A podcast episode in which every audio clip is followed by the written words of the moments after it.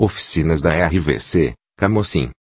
Das antigas e conceituadas oficinas da Rede Viação Cearense, na belíssima Camocim, cujo nascedouro remonta à segunda metade do século XIX, com a implantação do ramal ferroviário Camocim-Sobral, em 1877, praticamente nada sobrou, a não ser, aqui e ali, esparsas e doloridas ruínas.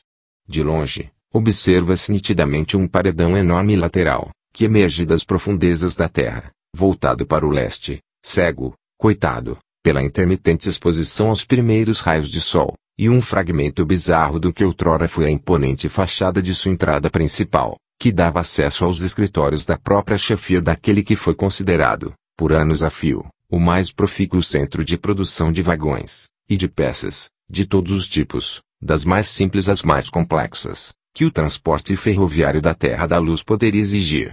Eram famosos, e merecidamente reconhecidos, os seus hábeis funcionários que faziam humilde e franciscanamente, no trabalho diário, verdadeiras obras de arte, rivalizando-se, em maestria e eficiência, com os eternos obreiros das oficinas do Urubu, na esfuziante e ensolarada capital alencarina.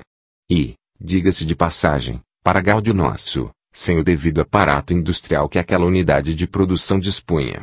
Um desses abnegados servidores federais que minhas arredias sinapses cerebrais ainda conseguem minimamente recordar é a figura ímpar do senhor José Romeu, homem já calejado pelas incontáveis intempéries dos anos, avesso a holofotes, tranquilo, metódico, calado, que morava na rua do Egito, abraçado permanentemente aos seus inúmeros afazeres.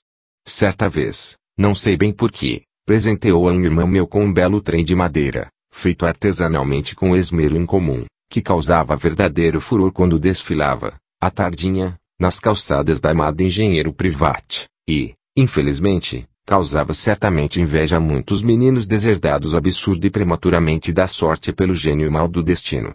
A época em que meu pai, José Ferreira dos Santos, aos 15 anos completos, por insistência de meu avô, Antônio dos Santos, iniciou o seu aprendizado, por lá, nas oficinas, como aprendiz de mecânico, sem ganhar um único tostão, por um período de um ano e dez meses, para tornar-se futuramente ferroviário de primeira linha, Camocim ainda engatinhava timidamente.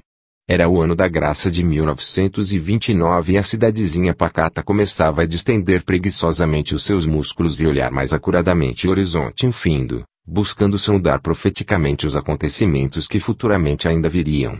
As velhas e queridas oficinas resistiram bravamente até o caso derradeiro da década de 70, onde, infelizmente, veio também a sucumbir a volúpia insaciável da eterna voracidade do tempo.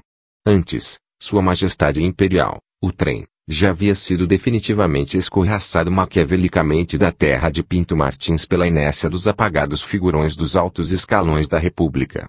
Algo irreparável. Uma pena. Hoje, as ruínas das oficinas falam amargamente de um tempo que se esfumaçou de vez, e que teimosa e incompreensivelmente não retroage jamais, assim como nunca mais volta os doces encantos da mocidade. O lugar, muito embora quarenta passos do coração da cidade, é totalmente ermo.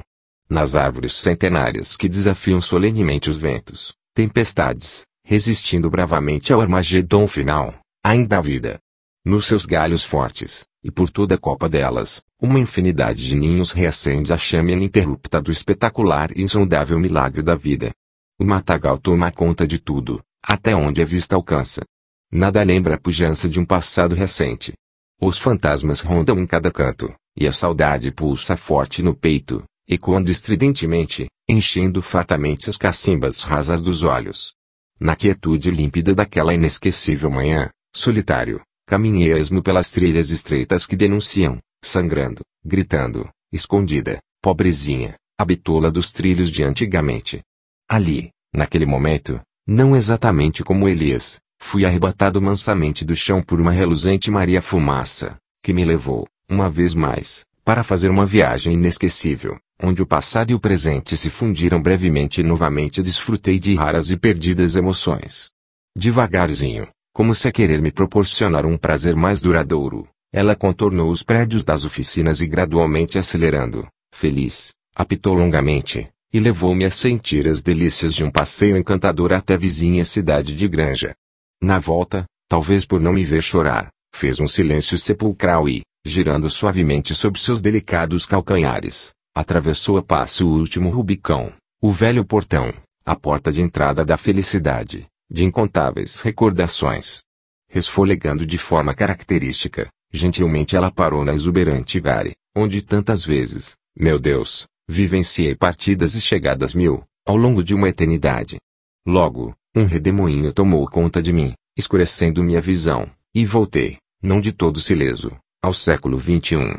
Após uma última olhada em derredor, com a tristeza espreitando, felina, pronta para atacar, em cada curva do caminho, triste, com a alma molhada de dor e de saudade, saí dali, às pressas, ainda com as narinas impregnadas do inebriante perfume da locomotiva 601, e rumei cansadamente para casa.